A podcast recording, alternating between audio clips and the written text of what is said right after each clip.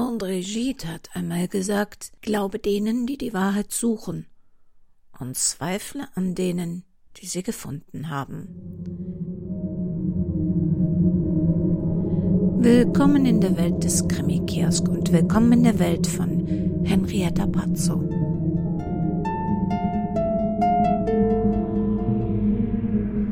Lamm Fromm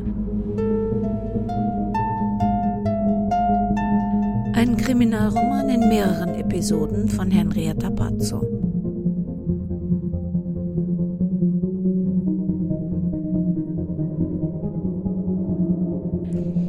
Eine Produktion des Krimikiosk Verlages Petra Weber in Köln. Sprecherin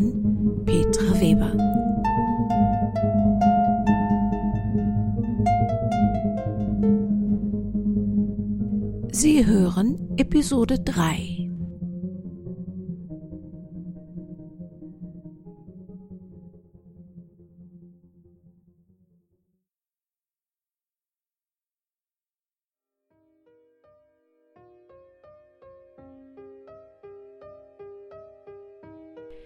Esther hatte ihr nicht mehr den Mund mit diesem widerlichen Klebeband zugeklebt.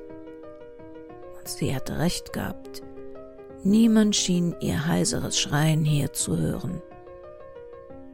Maike hatte es versucht, bis ihr klar geworden war, dass es ihren ausgetrockneten Hals nur noch heiserer werden ließ.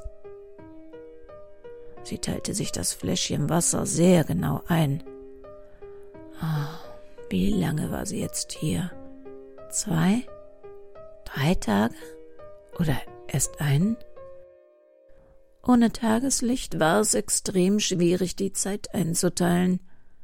Hätten sie das Schwimmbad doch bloß mit Fenstern gebaut.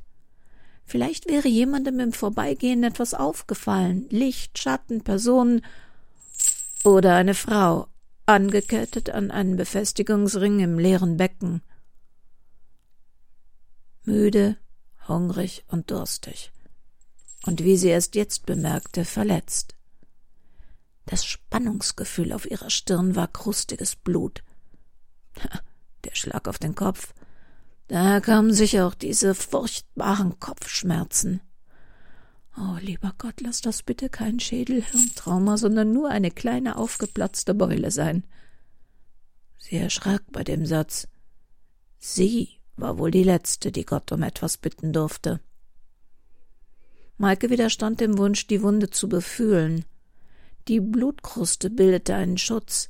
Wenn sie die jetzt abkratzte, würde sie Dreck hineinreiben. Dann war die Wahrscheinlichkeit hoch, dass sie sich entzündete. Esther würde ihr kein Medikament mitbringen. Und wenn sie da oben wirklich ein Loch hatte, würde das ihre Panik nur verstärken. Der Durst war unerträglich. Was hatte der Typ in dieser dusseligen Survival-TV-Doku, die Silvia so liebte, noch über das Verdursten gesagt? Wie war das? Möglichst kühl halten, kühle Umgebung suchen, dann verbraucht der Körper weniger Flüssigkeit. In dem Punkt hatte sie Glück im Unglück. Draußen war es unerträglich heiß, hier in dem alten Hallenbau dagegen angenehm kühl. Wie lange überlebte man mit so wenig Wasser? Man kam länger ohne Essen als ohne Wasser aus, hatte der Fernsehfritze gemeint. Ah, sie würde von Esthers mitgebrachten Lebensmitteln in Zukunft erst nur ein bisschen probieren, egal wie hungrig sie war. Salzige und süße Speisen würden ihren Durst verstärken, sofern das überhaupt noch ging. Und sofern Esther überhaupt noch Essen mitbrachte. Sie musste sich ein bisschen bewegen. Flüssigkeitsmangel in Kombination mit Bewegungslosigkeit erhöht das Risiko von Thrombosebildungen, hörte sie noch die Fernsehstimme. Sollte sie das hier überleben, würde sie Silvia ein Dinner spendieren und dem Produzenten der Doku ein Dankeschreiben senden. Durchhalten. Durchhalten, bis Esther zurückkam und sie dann dazu bewegen, sie freizulassen. Vorausgesetzt, Esther kam überhaupt wieder. Und wenn sie Maike verbot sich diesen Gedanken. Esther war keine Mörderin, nein.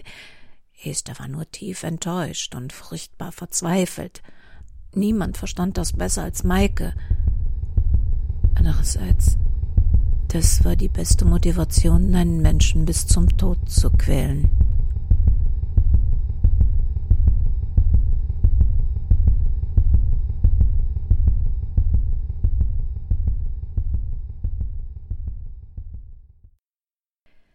Sylvia hatte sich nach dem Anruf bei ihrer Chefin sofort ins Auto gesetzt und war losgefahren. Familie Sänger hatte eine Webseite, auf der im Impressum immer noch die Adresse, die auf den Umschlägen stand, angegeben war. Sie betrieben einen Bauernhof mit einem Hofladen. Ökoprodukte aus eigenem Anbau gab die Internetseite an. Eigentlich schade, dass Maike offensichtlich keinen guten Kontakt zu ihrer Familie hatte – hin und wieder mit ihr aufs Land zu fahren und sich gleichzeitig mit Leckerem aus dem Familienladen zu versorgen, wäre eine schöne Ausflugsidee. Doch Sylvia wusste nur zu gut, dass sich tiefgreifende Familienzwistigkeiten nicht mit einem Hallo, es tut uns doch im Grunde allen leid, sollten wir die Vergangenheit nicht ruhen lassen, aus der Welt schaffen ließen.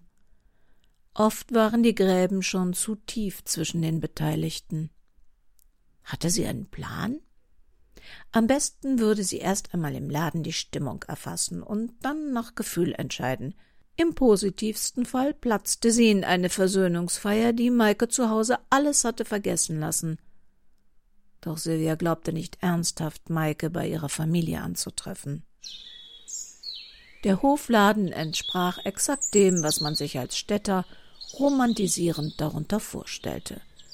Hübsche Vintage-Regale, Schütten und Körbe mit vielerlei Gläsern, Töpfchen und Früchten, davor ein Hofhund, der ausweislich seiner großen Hütte im Hintergrund Titus hieß. Johannisbeeren, lecker, das sind meine Lieblingsfrüchte. Oh, das verstehe ich nur zu gut. Haben Sie schon einmal die Weißen probiert? Oh, bitte greifen Sie doch zu. Der Geschmack ist ähnlich, aber ich finde sie in diesem Jahr noch süßer und weniger säurelastig. Sind leider die letzten. Durch die Hitze war die Saison sehr kurz. Da lassen sich die Leute Goji-Beeren aus China und Acerola-Kirschen aus Mexiko einfliegen, und bei uns geraten die alten heimischen Stachelbeer- und Heidelbeergewächse an den Angebotsrand und in Vergessenheit. Sylvia starrte die Frau an. Diese Ähnlichkeit, die Gesichtsmimik, die Bewegung, das musste Maikes Schwester sein. Ist alles okay? Sind Sie allergisch gegen Früchte? Nein, Entschuldigung. Sie sind jemandem, den ich kenne, erstaunlich ähnlich. ich habe eine Doppelgängerin. Wie lustig. Die Ähnlichkeit ist verblüffend. Maike könnte Ihre Schwester sein. Maike. Ich habe leider keine Schwester. Tut mir leid. Mutti, kannst du gerade mal übernehmen? Ich glaub, der Hund hat sich wieder in der Leine verheddert. Titus lag friedlich schlafend neben der Tür. Ganz offensichtlich floh Maikes Schwester aus der Situation. Kein Problem, Naomi. Ich mache hier weiter. Was darf's denn noch sein? Die Johannisbeerkonfitüre? Ja, wir machen kein Gelee, sondern richtige Konfitüre. Ist dieses Jahr besonders geglückt. Sylvia kaufte wie für eine Großfamilie ein und trug die Körbe, die sie gleich mitgekauft hatte, hinaus zum Auto, das sie hinter dem Laden auf dem Parkplatz geparkt hatte. Diese Kollegin von Ihnen, Maike, ihr geht es gut? Sylvia verkniff sich die Frage, wieso Naomi sich für eine Unbekannte interessierte. Sie war froh, sie noch einmal sprechen zu können, denn Mutter Sänger hatte jeden Ansatz zu einem persönlichen Gespräch unterdrückt. Letzte Woche hätte ich darauf noch mit Ja geantwortet. Heute bin ich mir nicht mehr so sicher. Sie wird vermisst. Es könnte ihr etwas passiert sein. Naomi wurde noch blasser sagte jedoch kein Wort. Ich suche Sie. Jetzt und hier auch. Sie verschwenden hier ihre Zeit. Dies ist der letzte Ort, an den meine Schwester zurückkäme. Sie ist hier nicht willkommen und das weiß sie. Ihnen ist Ihre Schwester nicht egal. Warum diese Härte? Nein, meine Schwester ist mir nicht egal. Ich wünsche mir nichts mehr, als dass sie den Weg zurückfindet. Aber glauben Sie mir, suchen Sie woanders. Wenn die Zeit drängt, jede Minute hier ist vergebens. Suchen Sie woanders. Viel Glück. Soll ich Ihrer Schwester was ausrichten, wenn ich sie finde? Nein.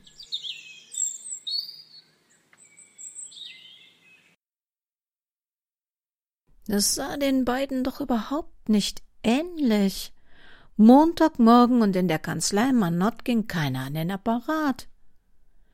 Barbaras Handy offensichtlich ausgeschaltet und Sylvias private Handynummer hatte er nicht, was Frank Siebert aber erst jetzt auffiel. Sylvia war immer, und das war schon nahezu wörtlich zu verstehen, in der Kanzlei zu erreichen. Er hatte ihre Nummer noch nie gebraucht. War vielleicht ganz gut, dass die beiden nicht zu erreichen waren. So musste er nicht erklären, dass er inzwischen auch das mulmige Gefühl hatte, dass Maike nicht heiter in den Urlaub gedüst war, ihm aber trotzdem die Hände gebunden blieben. Mit einem Kollegen vom vermissten Dezernat war er bei Maikes Arbeitsplatz vorbeigefahren. Seit einem halben Jahr hatte sie dort den Job bei der Versicherung und schien happy damit. Man kann nicht immer nur Pech haben, hatte sie gelacht. Maikes Abteilungsleiterin, eine Frau Dr. Zickol, hatte die beiden sofort empfangen. Was treibt die Polizei zu uns? Hoffentlich nichts Schlimmes. Ist etwas passiert, ein Unfall? hatte sie gemeint und sie besorgt angesehen. Er hatte sie beruhigen können.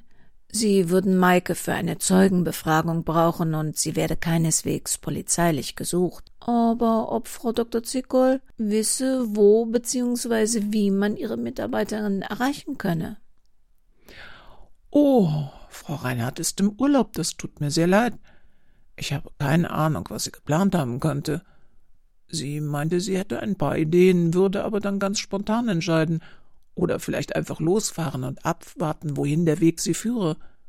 Sie hatte vor, sich ein bisschen treiben zu lassen. Ich glaube, der Job hier hat sie etwas mehr mitgenommen, als sie sich das zunächst vorgestellt hatte. Wissen Sie, es perlt nicht immer an einem ab. Hin und wieder verfolgt einen sowas bis nach Hause, und ich empfehle meinen Mitarbeitern immer Wege der Entspannung zu finden, Dinge zu tun, die ihnen gut tun. Vielleicht probiert sie da etwas aus. Er musste ein so verdutztes Gesicht gemacht haben, dass Frau Dr. Zickol sich sofort erklärte. Ach, sehen Sie, Maike Reinhardt ist hier sozusagen die Bewilligungsstelle für psychotherapeutische Behandlung von Sektenaussteigern. Sie entscheidet, ob wir Therapiekosten übernehmen oder ablehnen, ob die sinnvoll sind oder nutzlos. Und sie macht das hervorragend. Einerseits hat sie durch ihre bisherige Arbeit in den letzten Jahren bei diversen Kanzleien einen Einblick in rechtlich relevante Komponenten. Andererseits versteht sie es durch ihren eigenen Ausstieg die seelischen und praktischen Probleme und kann angedachte Therapien auf deren Wirksamkeit hin sehr gut überprüfen. Dass sie das zu großer Empathie mit den Antragstellern befähigt und ihr sozialer Umgang mit ihnen zu einer ungeahnten Eindämmung von Widersprüchen und bürokratischen Exzessen geführt hat, ist ein enormer Gewinn für unsere Versicherung, also ich möchte sie nicht mehr missen. Weshalb ich ihr auch geraten habe, den Urlaub zur Abstandsgewinnung und Erholung zu nutzen. Weg von allem, raus in die Natur oder ins nächste Shoppingcenter, je nachdem, was mehr Spaß macht. Und Hände weg von Handy- und Mail-Accounts. Ein Tipp, den ich gerne auch an Sie und Ihre Kollegen weitergebe. Maike war Sektenaussteigerin. Seltsam, dass sie nie etwas davon erzählt hatte. Alles in allem keine gute Rechtsgrundlage für eine Vermisstenmeldung und Ankurbelung des gesamten Polizeiapparates.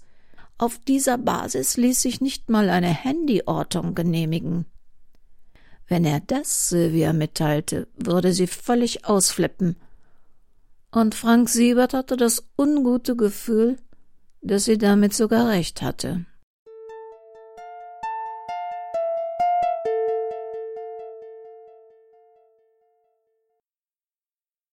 Oh Mist. Barbara hatte in der Aufregung ihr Handy zu Hause am Aufladekabel morgens vergessen.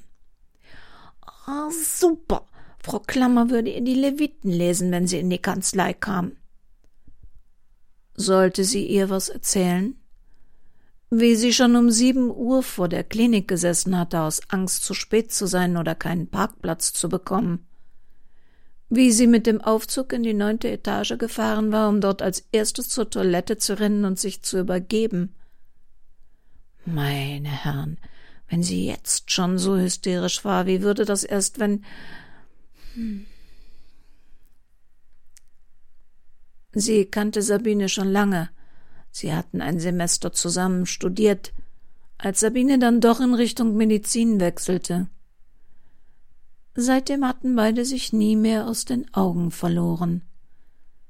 Bei Sabines Praxiseröffnung hatte sie scherzhaft gemeint, ob es denn schon Patiententermine gäbe, und Sabine hatte geantwortet Ich dachte, du fragst nie, dein Termin ist morgen früh.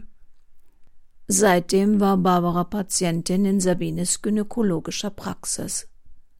Und weil sie Barbara so gut kannte, war auch sie schon dreißig Minuten früher dort und hatte mit ihr in der Cafeteria noch einen Kaffee getrunken. Bei der danach folgenden Tast- und Ultraschalluntersuchung in ihrem Behandlungszimmer hatte sie dann auch den Knoten gefunden. Und einen zweiten, kleineren. Mit keiner Miene hatte ihr Gesicht verraten, was sie davon hielt. Dennoch hatte sie behauptet, leicht optimistisch, Lage, Form und Konsistenz sprechen zunächst gegen eine bösartige Gewebestruktur. Statistisch seien vier von fünf Knoten gutartig. Jedoch sei das nicht hundertprozentig sicher. Barbara sei in einem Alter, in dem sie zur Risikogruppe gehöre. Nach einer Mammographie, einer Biopsie und der Mitgabe von anderthalb Kilo Infomaterial sah Barbara sich wieder aus der Klinik gehen und sich selbst überlassen. Wenn Sabine sagte, dass vier von fünf Knoten statistisch gutartig waren, hieß das für eine Frau in Barbaras Situation, dass einer von fünf Knoten den Tod brachte. Nicht zwingend, hatte Sabine ihr erklärt. Aber das kam bei Barbara gar nicht mehr an. Sie wollte nur noch in die Kanzlei, sich mit Frau Klammer über irgendetwas streiten und dann in ihrem Blick sehen, dass sie verstand. Sylvia verstand immer. Sie würde mit ihr besprechen, was zu tun war, falls sie ins Krankenhaus musste, zur Chemotherapie oder oder wenn es zum Äußersten käme. Einer musste sich kümmern, Akten auflösen, sichern, übergeben, gegebenenfalls fachgerecht vernichten. Jan würde das nicht tun können. Jan konnte mit Krankheit und Tod noch schlechter umgehen als sie. Und sie würde über letzte Maßnahmen mit Sylvia reden, wie sie sich alles am Ende vorstellte. Tränen kullerten über Barbaras Wangen.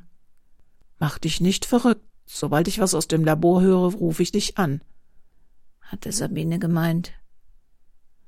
Wie man das anstellte, sich nicht verrückt zu machen, hatte sie nicht gesagt. Barbara hatte sich wieder gefasst. Sie würde jetzt durch die Haustüre erhobenen Hauptes gehen, danach die Kanzleitüre öffnen und Silvia würde ihr helfen, ihren klaren Verstand zurückzugewinnen. Als Barbara die Haustüre öffnete, sackte ihr Lebensmut komplett zusammen und ihr Körper schüttelte sich in Weinkrämpfen. Im Treppenhaus, vor der Kanzleitüre, lag ein Trauerkranz mit einer Schleife, auf der stand und endlich traurig.